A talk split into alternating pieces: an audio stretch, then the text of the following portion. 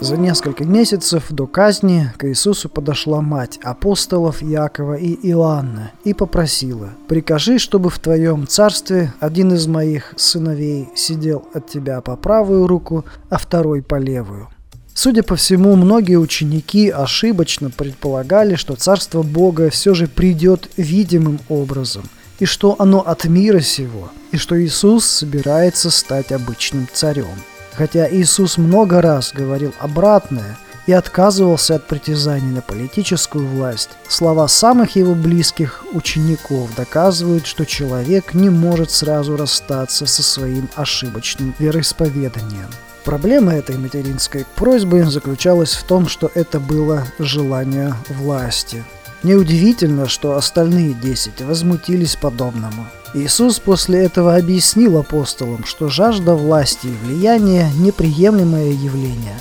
Однако пораженный слепотой апостолов и их матери, знавшие о чудовищных мучениях в руках римлян и иудеев, Иисус лишь воскликнул «Вы не знаете, чего просите. Можете ли вы пить чашу, которую буду пить я?» И апостолы, не понимая того, что говорят, ответили «Можем».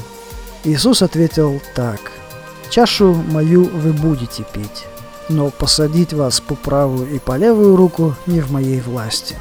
Там сядут те, кому предназначено моим отцом. Иными словами, апостолы могли принять мученичество и сделать все возможное для своего будущего духовного возвышения.